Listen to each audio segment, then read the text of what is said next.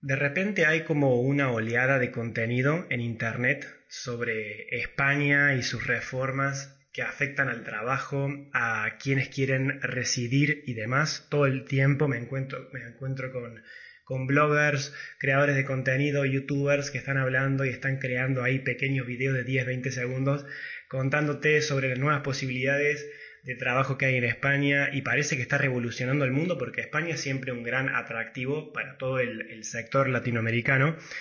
Y bueno, es por eso que yo le invité a Anto hoy eh, para que nos cuente qué está pasando. Anto vive en España, en Valencia. Eh, la descubrí casualmente también gracias a estos videos informativos en Instagram. Entonces, Anto, primero que nada, hola. Segundo, te quiero preguntar qué ventajas va a tener ahora quien esté por ir a España y qué pasa con aquellas personas que ya están ahí, por ejemplo, ilegales, ¿no? Bien, gracias por la invitación, te respondo el hola y metiéndonos de lleno a tu pregunta, es cierto, coincido y adhiero con lo que decís, que hoy como que pululan, bien en cordobés te lo digo, pululan eh, estas cuentas y hay un boom informativo eh, y sobreabunda la información, pero a veces no es tan exacta esta información, es decir que, como yo siempre digo en mi Instagram, hay que buscar en los sitios oficiales. Hoy particularmente hay un boom en cuanto a esta supuesta mal llamada ley de nietos, porque la verdad es que no tiene ese nombre, pero la conocemos así. Entonces, sin ser tan técnica con la explicación, esta ley que podría salir, lo digo en potencial, porque tuvo media sanción en diputados, pero se está esperando que pase por senadores y estaba estipulado que iba a estar para el mes de septiembre, pero en vistas de la agenda política que vive España hoy, es muy difícil que se pueda eh, incorporar y yo creo que un poco más para final de año, dicen octubre, pero esto es como todo que lo van dilatando un poco más. Sin embargo, sí que es cierto que hay como un detenimiento en esta mal llamada ley de nietos, pero están dejando de lado lo que realmente ha sucedido, que ha habido una modificación en el reglamento de extranjería que de alguna manera va a permitir flexibilizar y, y anticipar eh, respecto de los trámites, los procesos y los plazos que a veces son muy eh, tardíos o que se demora demasiado en esta regularización administrativa, porque vamos a decir que uno quede irregular administrativamente hablando, em, pero eso sí ya fue aprobado en junio pasado, iba en, de hecho el boletín oficial eh, dice que lo pone en vigencia a partir del 15 de agosto, sucede que, y acá como todo hago la aclaración, lo que se aprobó es el ok a que se pueda hacer una reforma en el reglamento de extranjería.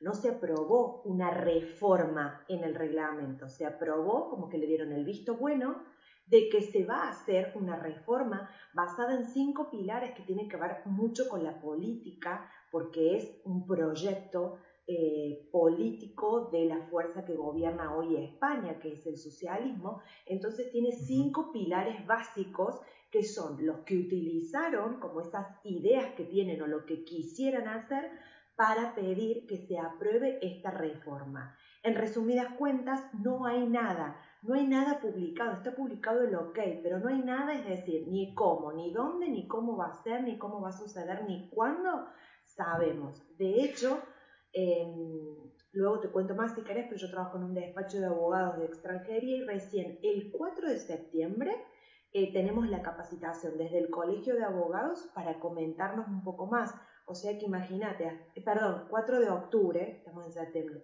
4 de octubre, o sea que imagínate el tiempo que falta para que ellos recién nos puedan capacitar y decir cómo va a ser pero que, volviendo a tu pregunta, no quiero ser tan extensa con la explicación, pero me parece importante dejarlo en claro para bajar un poco las expectativas, sí que va a flexibilizar. Si esto sale, sí que va a flexibilizar y va a posibilitar a los argentinos y a latinoamericanos en general, porque tiene que ver con extranjeros y comunitarios también, a que puedan ser contratados, por ejemplo, desde su país de origen, sin necesidad de contar con una, con una ciudadanía comunitaria, porque hoy hay cuatro o cinco posibilidades de emigrar de manera regular administrativamente hablando, entonces va a permitir eso, por eso se va a publicar un listado de profesiones o de empleos de difícil cobertura. Y acá me parece súper interesante porque no tiene que ver con profesiones, sino con oficios, manitas, fontaneros, personas que sean técnico em, electrónico o eh, para el aire acondicionado, digo, oficios que son de difícil cobertura, va a permitir que una persona que tenga un oficio, una formación profesional de esta índole, pueda ser contratado desde aquí. Eh, también permite eh, a los estudiantes que vienen con un visado de estudio poder trabajar, hasta ahora se puede trabajar solamente 20 horas semanales de, de lo que se estudia, digamos, entonces, y, va a haber una inauguración o van a incorporar una unidad exclusiva de trámites como de extranjería para acelerar un poco los procesos porque hay trámites que demoran entre 120 y 130 días, entonces es mucha la demora. Creo que ahí tiene que estar el foco porque esto incluye a la mayoría, una muestra mucho más grande que a los nietos o bisnietos de españoles que pueden esperar esta famosa ley de nietos. No sé si respondí a tu pregunta y me fui por las ramas. No, no, no. De hecho, súper completísima, completísima, perfecta y me, aclaraste el panorama. Igualmente, mi duda concreta es eh, por qué es como que era bastante inesperado para mí. Yo no estoy muy informado de España, eh, muy superficialmente, pero para mí era súper inesperado porque yo me imaginaba España siendo como un, una cosa que absorbe toda Latinoamérica, me imaginaba una regulación contraria, es decir, ponerle más trabas a los inmigrantes para que no se llene el país de más gente y así, por ejemplo, haya demasiada demanda y la ocupación es como que a ver, me imaginaba otra, otra forma de encarar las cosas y al contrario, se abren más, se flexibilizan más para dejar entrar más gente todavía. Es por eso que a mí me llama tanto la atención. O sea, ¿por qué según vos el gobierno está haciendo esto? Primero porque tiene que ver con una cuestión política, gobierna el socialismo, un socialismo bastante conocido para nosotros en Argentina y en algunos países latinoamericanos que tienen que ver con, em, con algunas cuestiones muy puntuales eh, primero político, primero. Segundo, y quiero contarte un poco más, que el 35% de la población que reside en España son extranjeros, ¿sí? Y en el último año, el INE, el Instituto Nacional de Estadística, que es como el censo nuestro que conocemos, eh, ha determinado que España subió y aumentó en un millón su población, un millón su población, solamente de personas extranjeras. Y cuando digo extranjeras, no estoy contando a los que tienen esta ciudadanía o este convenio de tengo ciudadanía española y argentino, por ejemplo, ¿sí? En el caso de mi esposo, y para darte un ejemplo muy concreto, nosotros somos cuatro, dos con ciudadanía española, dos con ciudadanía argentina. De Argentina salimos cuatro argentinos, a España ingresaron dos argentinos, dos extranjeros. Entonces, sin contabilizar a los españoles con convenio de doble ciudadanía, España aumentó un millón su población 2021 el INE, ¿sí? Estadístico, esto es hecho puro, número puro. ¿Y por qué creo yo? Primero, porque tiene que ver con una cuestión política, tiene que ver con que hay una gran población con doble ciudadanía porque la inmigración de España a Latinoamérica y fundamentalmente Argentina fue grandísima en épocas de guerra, en épocas de dictadura. Acá Franco, la dictadura duró 30 años. Entonces, para que te des una idea, Argentina la llaman la quinta provincia gallega, es decir, Galicia, desde Galicia salieron hacia Argentina dos millones de personas. Por eso en Argentina a la mayoría de los españoles le dicen gallego, que está mal, porque solamente refiere a los que son de Galicia. Pero imagínate cómo va eso, ¿no? En el imaginario colectivo y en la idiosincrasia y todo. Por eso yo creo que hay como una, un regreso de una vuelta. Y si me preguntas, ¿Por qué lo hace el gobierno? Por esto que te digo, por una cuestión política, que acá hay una lucha muy fuerte entre la izquierda y la derecha, si se quiere. Entonces tiene que ver con eso. Sin embargo, sin embargo, y según mi análisis, que estoy estudiando Derecho, ya me quedan ocho asignaturas para graduarme acá. Sin embargo, es re loco, porque yo digo, los, lo, vamos a hacer sin ser tan técnico, los de izquierda fomentan la regularización o que vengan más extranjeros, ta, ta, ta, todo bárbaro. Sin embargo, esos extranjeros no son los que le dan votos. porque el extranjero acá no puede votar, es decir, es muy técnico, pero supongamos, un italiano, un comunitario sí puede votar, pero en, algunos estamentos, es decir, acá hay ámbito local, que es como la municipalidad, el ayuntamiento, ¿sí? Eh, el ámbito provincial, el ámbito de la comunidad, que vendría a ser como la provincia argentina, y el ámbito nacional. Y sin embargo, los extranjeros, y salvo que tengan convenios con sus países de origen, aún contando con la, esto de ser comunitario y demás, pueden votar en determinados estamentos. Y el estamento estatal o nacional son muy pocos. Entonces, en mi opinión, no termino de entender, eh, calculo que tiene que ver con fomentar esto, la regularización, para después que existe una modificación en la ley electoral, que acá es mucho, difícil, mucho más difícil porque es una monarquía parlamentaria, entonces tiene que haber determinados tercios que aprueben o mayorías y demás, pero bueno, en política viste que no es dos más dos, entonces creo que es un caminito que está haciendo la izquierda, muy a pesar de que está volviendo a la derecha y que muchas comunidades está volviendo a ganar la derecha, entonces aparentemente lo que se comenta y lo que se ve es que volvería como la derecha a gobernar, por lo menos lo está haciendo en diferentes comunidades autónomas. Mira, es un montón, ¿no? Em, Es, mucha información, es mucha información y la estoy procesando todavía, pero mi, siguiente pregunta es, eh, esta es una duda muy personal que tengo, ¿qué es lo que la, gente le ve a España? Porque a mí me llama la atención cómo España funciona como un embudo en Europa. Es como que el 60% de la oleada inmigratoria latina va a parar ahí. Eh, yo sé que el idioma seduce mucho, también la latinidad, encontrar como un entorno familiar en el, al otro lado del charco seduce mucho, creo que es así, pero para vos que vivís ahí, que vos ya estás eh, mucho más familiarizada con el entorno español, ¿qué es lo que más atrae de España, no?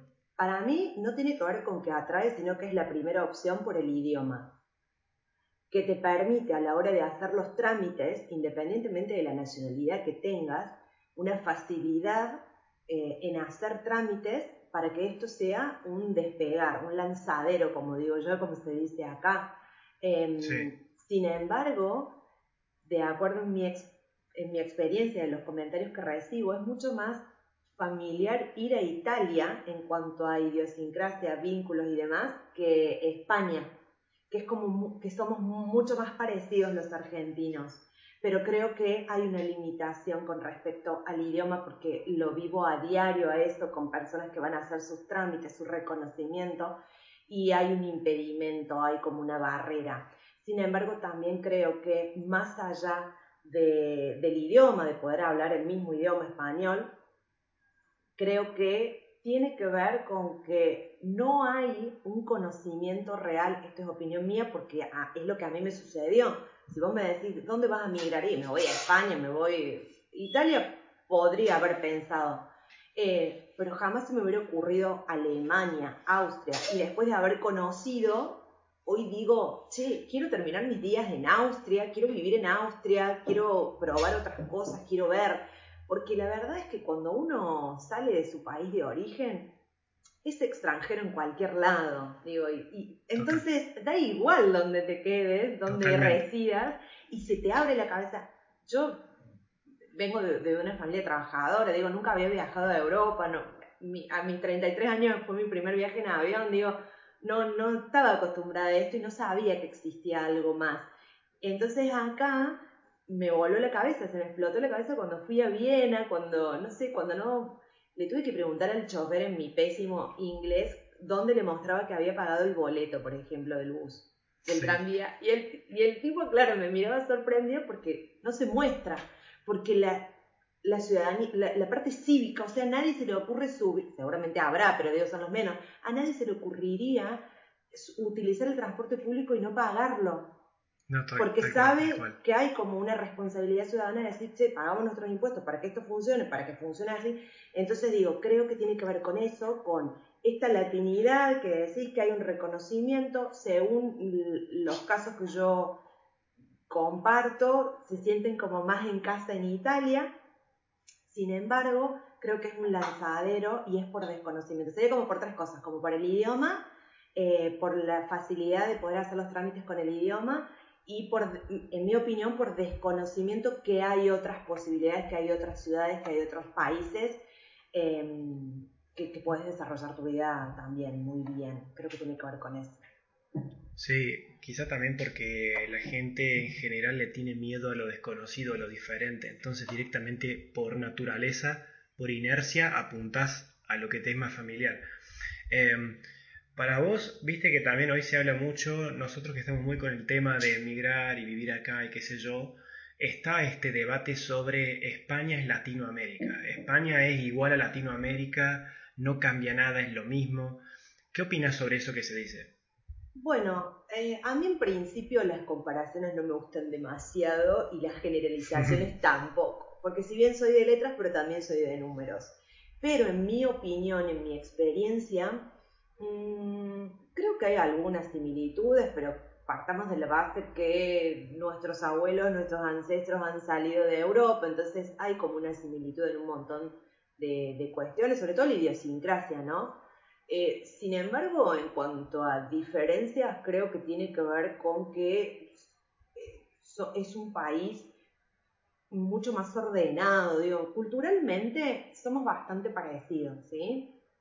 más menos, pero de, un pueblo a otro ya te cambia, digo, la cultura, la, forma, lo que sea, la forma de vivir, digo.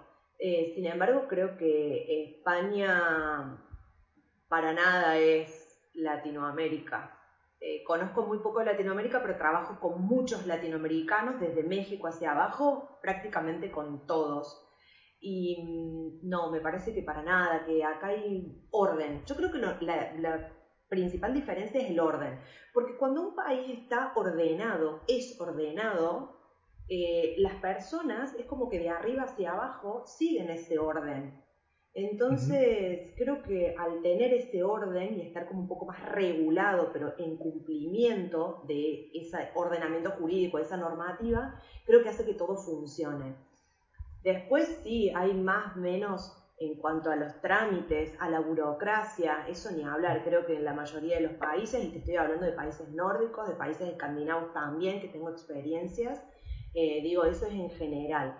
Pero, por ejemplo, a mí me sorprende sobremanera que yo a través de una clave digital que me descarguen en un software en el ordenador, pueda hacer mis trámites sin presentarme en las oficinas o pueda firmar contratos con una firma digital que un contrato de alquiler se firme sin pasar por un notario, por un escribano, que la fianza que vos pagás de alquiler se deposite en algo parecido al registro civil, para que ni el propietario ni el inquilino se hagan los locos cuando termine el contrato. Digo, ese orden, ese control y esa, de alguna manera, pequeña intervención del Estado, pequeña mucha intervención del Estado, que digo yo, permite que sea todo más ordenado. Acá los chicos no pueden faltar a clases hasta los 16 años hay una norma que te obliga a enviar a tus hijos a esa clase. Y si un vecino te denuncia, te puede denunciar porque lo vio más de dos, tres días seguido en tu casa o lo que fuere, vas a tener que dar explicaciones. A nosotros en la policía nos, nos dijeron, che, envíen a los chicos al cole porque...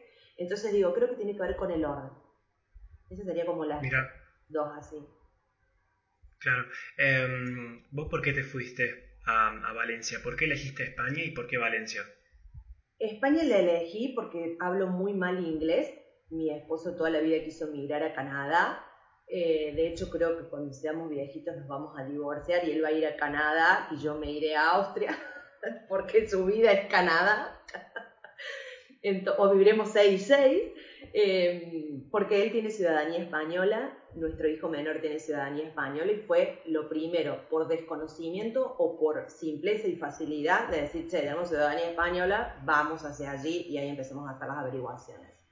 Em, ¿Por qué Valencia? Porque en el 2019 recorrimos Madrid, Barcelona, Valencia, un poquito de otros lugares de Europa y, y porque yo nunca quise emigrar y nunca, nunca se me cruzó por la cabeza irme de mi país, nunca. Em, y cuando finalmente lo decidimos, le dije a mi marido, mira, ya que me sacas de acá, mínimo que sea un lugar con mar. Córdoba capital, pues río Suquía y el resto de los ríos y lagos y nada más. Entonces, muy lejos del mar, digo, porque Córdoba tiene sus encantos, pero le digo que sea un lugar con mar. Y Barcelona, de turista me encantó, pero para criar hijos noté como turista un ambiente que tiene que ver con la cuestión sociopolítica que se está viviendo, del independentismo, también es muy atravesado, acá atraviesa mucho todo, y digo, de alguna manera lo que yo percibí en el bus y en la calle es esta grieta, digo, pero si salgo de Argentina ya como que saliendo de una grietita que hay, digo, no me voy a meter en Barcelona. Y cuando llegamos a Valencia nos enamoramos, Valencia es Córdoba, de hecho, eh, bueno, acá vas a ver que tengo dos cuadros, uno es de Córdoba capital y otro es de Valencia capital, porque son mis dos ciudades, eh, soy cordobesa de nacimiento y valenciana por adopción, pero son idénticas, la gente es muy parecida, entonces es una ciudad, pero pueblo, donde todos nos conocemos y, nos sentimos muy a gusto. Así que un poco fue de casualidad, un poco de llegar a Valencia y con mi marido miramos y decir, che, es por acá. Y el resto lanzarse, ¿no? Porque la verdad es que no se puede controlar todo. Absolutamente. ¿A qué te dedicas? Acá me dedico, estoy a ocho asignaturas de graduarme en Derecho, estoy haciendo mis prácticas en un eh, despacho de abogados de extranjería que me da una libertad enorme de poder y me enseñan y, poder eh, como capacitarme. Eh, me dedico al ámbito inmobiliario, en Argentina yo era martillera y corredora pública inmobiliaria y acá me dedico a lo mismo, pero con la salvedad que me dedico exclusivamente a buscarle viviendas a las personas que llegan desde fuera de España en toda la comunidad valenciana, exclusivamente porque es muy difícil alquilar, ni hablar solamente con pasaporte o sin recibo de sueldo, que es la nómina, es muy, muy difícil y cada vez más. Entonces me dedico exclusivamente a eso. Ahora brindamos el servicio en inglés porque tenemos muchas personas que vienen de Alemania, que vienen de Reino Unido con el tema del Brexit y demás. Entonces contratamos a una persona que haga la intermediación en, inglés, porque yo hablo inglés del altiplano, y, y, ya nos expandimos a toda la comunidad valenciana, que son las tres provincias. Arrancamos solo en Valencia y ahora las tres. mi socia es venezolana y nos aliamos justamente porque sufrimos exactamente lo mismo al momento de alquilar, que fue súper difícil. Entonces, ante esa necesidad, de manera muy profesional, cubrimos esa necesidad justamente y, por ejemplo, le damos facilidades, pagamos un servicio de firma digital para que el contrato se firme estando en Argentina o en México y ya lleguen con un contrato, eso le da tranquilidad a las personas. ¿Por qué mm, dijiste Inglaterra y Alemania? ¿Por qué hay ingleses y alemanes que se están mudando a España? Principalmente, en mi opinión, de eh, Reino Unido tiene que ver con el Brexit, que antes al estar en la Unión Europea era como todo lo mismo, incluso los trámites, podías conducir con el mismo carnet de Inglaterra o hacías el canje y te daban uno de España, no había problema. Con el Brexit, hasta enero de este año se podía utilizar esa documentación o esa ciudadanía inglesa para poder hacer todo acá y desarrollar tu vida acá. De hecho, en España hay muchas localidades donde solamente residen ingleses eh, y ya eso desapareció. Entonces ya es una complicación poder venir a estar buscando el clima y la comodidad de la cultura y la vida acá, seis meses, que es cuando te cambia la residencia fiscal sin afectarte, entonces directamente deciden trasladarse acá. Tengo muchos de eh, Londres, de Liverpool, mucho Londres, mucho Liverpool, eh, Londres va a la cabeza. Ahora se me abrió un mercado desde Portugal, muchos portugueses. Mira. Ahí desconozco, todavía no estoy demasiado interiorizada. Y de Alemania, en mi opinión, porque la mayoría son familias, tiene que ver que post pandemia tiene que ver con cómo es el sistema sanitario alemán, el sistema de salud alemán. Que eh, no es como estamos acostumbrados en Argentina, por ejemplo, no es como en España. España tiene muy buen sistema de salud y en Alemania es muy costoso y así todo es muy difícil poder llegar a un pediatra. Entonces, como yo soy referente de familias también, porque tengo hijos y todo, la, el, te diría que el 80% de los que están viniendo de Alemania vienen por, un, por esa cuestión y lo primero que me preguntan es tema escuela y tema salud. Creo que tiene que ver con eso. Mira, em, además de las típicas posiciones laborales como camarero, recepcionista de hotel o lavaplatos, lavacopas, que son los trabajos más de temporada que más fácil se consiguen, ¿no? ¿Cuáles son las posiciones que más buscan en España hoy en día para trabajar? Primero lo que quiero aclarar es que España, su PBI, su Producto Bruto Interno, en un 80%, no recuerdo el porcentaje exacto, pero un 80% vive del turismo, de lo que son los rubros, como se dice acá, hostelería y restauración. Entonces, todo lo que tiene que ver con esos rubros, directa o indirectamente, el PBI lo confecciona esa hostelería y restauración. Por lo tanto, siempre eh, va a haber ese tipo de trabajo. No ese tipo de trabajo, pero sí orientado a los rubros, ¿sí? Claro, no es temporal, eh, claro, pero no es temporal, digo, son contratos indefinidos, digo, con las mismas condiciones, si bien es un rubro muy castigado, después eso lo podemos hablar en otro momento, si está bien o mal pago, aunque ahora es una modificación, eh, digamos, son dos mangos aparte eso, pero en general eh, podés trabajar toda tu vida en ese rubro, porque España vive del turismo. Sin embargo, hay otras localidades, como Valencia, por ejemplo, que a diferencia de Málaga, que conozco ambas y más o menos conozco que muchas familias están contratando mi servicio porque se vienen de Málaga, porque exclusivamente se vive del turismo y todo está orientado a eso. Valencia, por ejemplo, tiene la Ford más grande de toda Europa, tiene el polo informático donde se, están todas las empresas al mismo nivel que Barcelona o un poquito menos, ponele. Eh, está hay una sede de la, de la, de la OTAN, de la ONU, está el puerto, digo, hay un montón de rubros y sobre todo en el rubro IT, en el rubro informático, que es lo que yo más veo que siempre le digo a la gente, che, fíjense en el LinkedIn o en InfoJob y úsenlo como termómetro. Porque ¿qué pasa? Hace poco se aprobó el trabajo telemático, el trabajo remoto, entonces hay muchas facilidades y sobre todo con esta post-pandemia ha digitalizado todo, entonces permite que en el rubro IT vos puedas darte el lujo de elegir el trabajo. Y en general está bien pago ese rubro, sin embargo, lo que hoy abundan son los contratos porque también hubo una modificación en la ley, entonces ahora no hay tanto contrato temporal, eh, pero hay una, eh, hay ETT, que son como las consultoras nuestras en Argentina, que por ejemplo, el sector público contrata a una multinacional para cubrir un puesto. Esa multinacional no tiene ese empleado, entonces sale a contratar a una ETT, ponerle a la consultora, y esa consultora sale a hacer la búsqueda. Entonces te contrata la ETT. Por ahí el sueldo es o la oferta es un poquito más baja que si que te contratase, no te digo el sector público, porque para entrar al sector público hay que cumplir muchos requisitos y opositar, que es un concurso público, pero sí la multinacional. Sin embargo, veo que esa multinacional que contrató a la ETT le dice, che, este empleado lo quiero para mí. Entonces ahí hay más posibilidades de que la empresa te contrate y ya vas como teniendo un mejor contrato y mejores condiciones. Pero en general siempre va a ser hostelería, restauración, pero todo lo que tenga que ver también con ser dependiente o vendedor, esto que vos me mencionabas, porque vivimos de eso, entonces toda España vive de eso. Sin embargo, hay que buscar lugares que tengan otro tipo de, de rubros, pero también tiene que ver con la idiosincrasia, ¿no? Entonces por eso es muy importante saber a dónde voy a emigrar, por lo menos informarme. Claro, háblame un poco de Valencia como ciudad para vivir. ¿La recomendás? ¿Es linda? ¿Qué me puedes decir de la temperatura? Que dicen que hace muchísimo calor en verano y durante todo el año, dicen que es seco. Estos son mitos, pero contame un poco. Sí, Valencia es hermosa. Valencia es la tercera ciudad de España, somos alrededor de 800.000 habitantes, así que es una ciudad pobre, como digo yo, en Valencia es una ciudad pueblo, nos conocemos todos, eh, son muy disfrutones, como dicen los españoles. Eh, tienen sus fiestas divinas que, las, que solamente cuando vivís acá comprendes eh, un montón de cosas.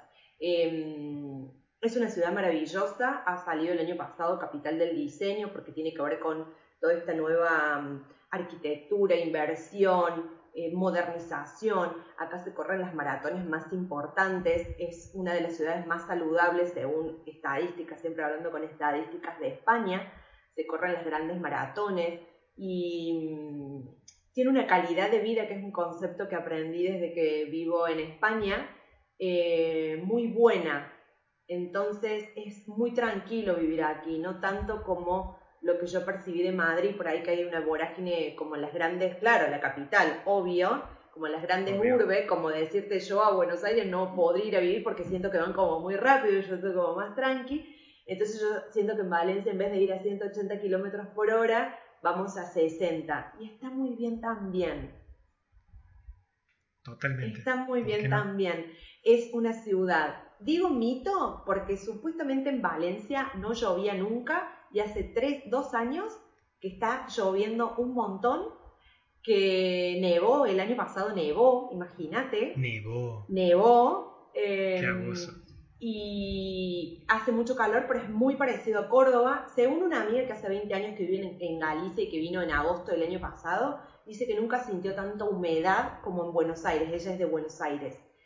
Yo lo siento como muy Córdoba. A mí el clima me resulta muy, muy Córdoba y en pleno agosto, cuando hace muchísimo calor, temperaturas de 42 grados, me recuerda mucho, los cordobeses me van a entender, eh, a enero en Nueva Córdoba. O sea, como ese calor de enero, Nueva Córdoba, ese sería nuestro agosto. Pero ya, por ejemplo, a la mañana está fresquito y a la noche también refresca. Entonces, la verdad que es un clima muy, muy bueno, muy bueno. Sí. Mira. Mira, bueno, cambiando un poco de tema, eh, cuando te estuve ahí un poco stalkeando, vi que tenés un proyecto muy interesante que está orientado a las mujeres, que se llama Plan Valentía. ¿De qué se trata eso? Porque después quiero entrar también a otros temas interesantes, que es el tema del feminismo en, España, ¿no? Pero por ahora, Plan Valentía, ¿qué es? Plan Valentia, porque está... Valentia. ¿Sabes por qué? Porque Valencia, cuando fue fundada en la ciudad romana, se llamaba Valentia, tierra de valientes. Entonces tiene un ah. jueguito ahí el nombre. Eh, cuando yo llegué me sentí muy sola, no tuve un acompañamiento. Y cuando y abrí el Instagram por eso, porque yo no tenía ni Instagram. Entonces, las, las, mujeres que iban llegando, que también se sentían solas, me decían, che, Anto, te invito a tomar un cafecito, un cafecito, un cafecito, un cafecito. Y llegó un momento en que entre la facu, el laburo, la casa, todo, no me podía juntar con las que llegaban. Entonces, hablando con amigas, le digo, che, ¿y si hacemos un café como rehartos también de la virtualidad, porque veníamos de la pandemia? Che, ¿y si hacemos un café masivo para mujeres, para que sea un lugar para que podamos hablar, llorar, eh, comentar, conectar? Y bueno, así surgió Plan Valencia, ahora va a cumplir un año, son reuniones mensuales únicamente en Valencia por el momento, presenciales exclusivamente, y la idea es no solo conectar y juntarnos, sino que todas las reuniones, todas las ediciones, trato de llevar a alguien que nos enseñe algo o que nos permita desarrollarnos en algo, porque muchas somos mujeres que dejamos nuestras profesiones y acá nos encontramos un poco desorientadas entonces, a lo mejor alguien que nos enseñe de marketing digital porque queremos desarrollar un proyecto, una contadora que nos pueda ayudar desde la parte fiscal, una psicóloga que nos pueda ayudar y orientarnos con esto del duelo migratorio y todo el desarraigo. Em, una vez llevé a, una gran amiga que hizo toda una sesión de, em, no es yoga en movimiento, pero era como expresión corporal y que parece una tontera, pero la verdad nos conectamos tanto y todos los meses siempre con regalos. La idea es mimarlas y siempre con alguna comidita, algo rico, a veces a la mañana, a veces a la tarde, a veces cenita, em, para que se sientan un poco en casa, aunque estemos en casa, para que, mm, no sé, qué yo, se sientan contenidas y que tengan eso que yo no tuve cuando llegué. Entonces, es muy humilde mi proyecto, como digo, no tiene wow, ni grandes cosas, ni grandes redes sociales, nada pero de mínima siempre somos 50 mujeres y es un montón. Eh, es un montón, digamos que cumple su cometido, ¿no? Sí, ni hablar. eso es lo más importante. Y además nos ayudamos entre nosotras porque conectamos, para mí el networking es re importante, entonces si vos haces velas, necesitas etiquetas, tenés la chica que tiene la gráfica, entonces las conecto, tengo patrocinadores que son los mismos emprendedores, eh, los restaurantes argentinos me llaman y me dicen, che, te hago este precio para este menú, pero hacelo acá. Entonces ya también es un ganar-ganar. Para mí la vida, mi concepción y mi filosofía es win-win. Todos tenemos que ganar y todos tenemos un rol social independientemente de nuestra profesión, que bueno, creo que en la vida hay dos maneras de ser, misionero o mercenario. Yo siempre elijo ser misionero y creo que por ahí viene la cosa, ¿no? Totalmente. Bueno, primero que nada me disculpo un poco porque acá si están sintiendo ruidos mis vecinos acá en el departamento están haciendo un poco de quilombo, pues italianos. Pues italianos. italianos. Eh, bueno, sé que en España eh, hay como es un país con un es, es un país que tiende a protestar, a revolucionar, a, a mostrarse, ¿no? No tanto como Francia quizás, que es mucho más llamativo, mucho más llamativo, incluso mucho más que Italia, pero sé que en España, por ejemplo, hay un movimiento feminista que es activo, no sé si tanto como el latinoamericano o el argentino o el chileno o el uruguayo, pero quería saber cómo va ese tema en España, cómo está presente, hace ruido mediático o no. Mira, coincido con lo que decís vos 100%. Sin embargo, creo que en España tiene la, la misma importancia que en Latinoamérica. Sin embargo, y la misma efervescencia.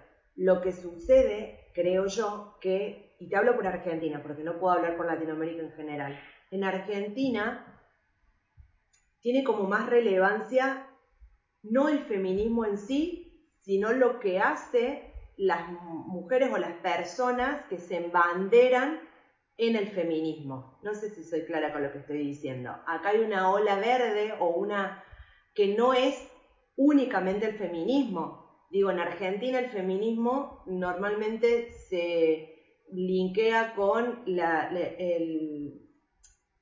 la ley de aborto, digo, con, con este tipo de manifestaciones. y acá la ola es violeta, es el feminismo. Entonces, tranquilamente puedes no estar a favor de la legalización del aborto, que aquí sí lo es, pero tiene que ver con no exclusivamente, te lo digo de colores porque no quiero ser técnica, porque se identifica mejor, digo, en Argentina siento que es todo verde y en España siento que tiene la misma efervescencia, pero es todo violeta, que hay mucha presencia, pero hay un acompañamiento real desde el ordenamiento jurídico, porque la, en la semana pasada se legisló, se aprobó y estuvieron todos de acuerdo, o la mayoría de acuerdo, en que, y esto es algo muy personal, ¿no? En que eh, Viste que en Argentina es el no es no y que yo siento que los argentinos hablamos en negativo, como esto de, che, no me convidas fuego, en vez de decir me convidas fuego. Y acá el sí es sí. Primero, desde una filosofía positivista en el sentido de decir, si yo te digo que sí, que es consensuado, es sí. Todo el resto es no. Pero eso está legislado sea en el bus, sea en la calle, sea acoso callejero. Creo que hay muchos grises en Argentina y una falta de acompañamiento real en el ordenamiento jurídico que hace que esa efervescencia, no sé si la palabra es desmadre, pero que no tenga como un cauce mm, orientado hacia lo que realmente se quiere conseguir. Sin embargo, lo que veo que en Argentina la tasa de femicidio es horrorosa cuando en España no lo es, pero para los índices españoles es alta, porque hay uno ah, cada tanto, pero para los índices españoles es alto. Y hay casos muy puntuales que están en los medios y que hay una constante lucha eh, con la con los nuevos ministerios de, género, de mujer, con Irene Montero, que es la, ministra, después tenemos una ministra de Trabajo, eh, Yolanda Díaz, que son todas muy orientadas a la mujer, ¿no? Y a las políticas inclusivas en cuanto al feminismo en general.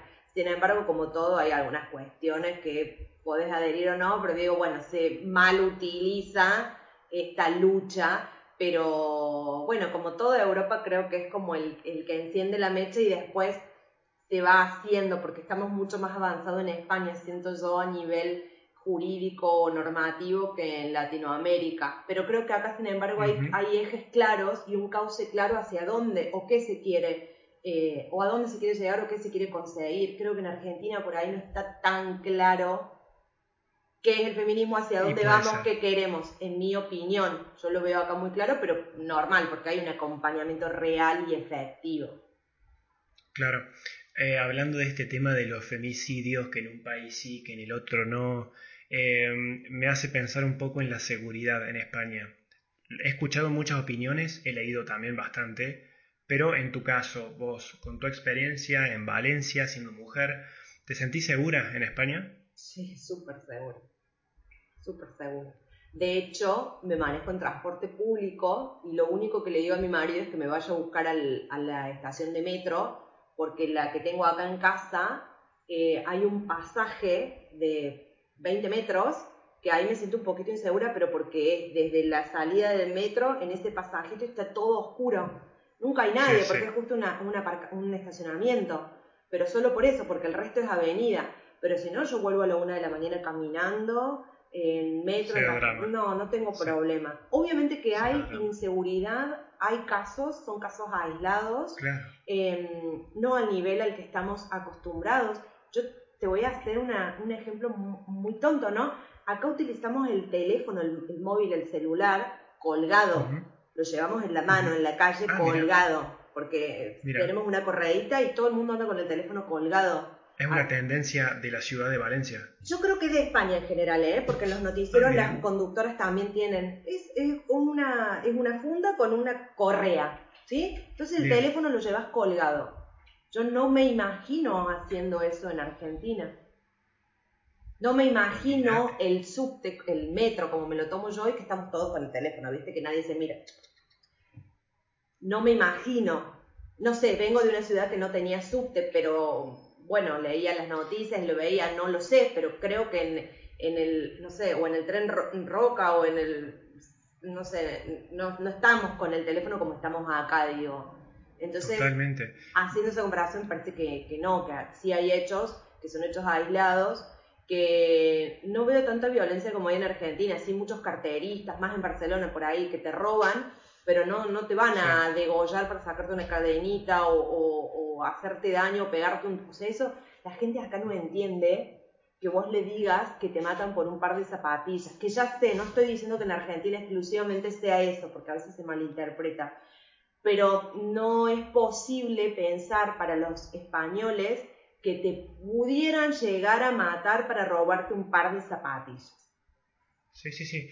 Tampoco acá, en Italia tampoco. Mira que acá en Italia también es como hay un índice de, criminalidad mm. activo en todo el país, quizá en el sur más que en el norte, pero aún así cuando les cuento las cosas que pasan ocasionalmente en Argentina no lo pueden creer, mm. no tienen palabras. Sí, sí, es, difícil explicar. Así que es, es realmente es, es, un tema muy complejo el tema de la inseguridad en Argentina, que, que es difícil de explicar y también es, feo cuando uno ve la reacción de la persona que no lo puede entender y que nunca lo vivió y cuando estás acá te sentís muy agradecido. Privilegiado. Em, privilegiado, privilegiado. afortunado. Sí, sí, sí. Porque migrar es un privilegio. Tenemos la posibilidad porque pudimos hacerlo. No todos pueden hacerlo y no todos pueden elegir el lugar. Yo gané una beca en una universidad donde conocí a 39 personas de diferentes países y siempre cuento lo mismo pero no olvidarnos de dónde venimos y que llegamos y que somos privilegiados, porque tengo un amigo que vio morir a su madre cuando venían en una patera para que su madre, para que ellos pudieran llegar a tierra.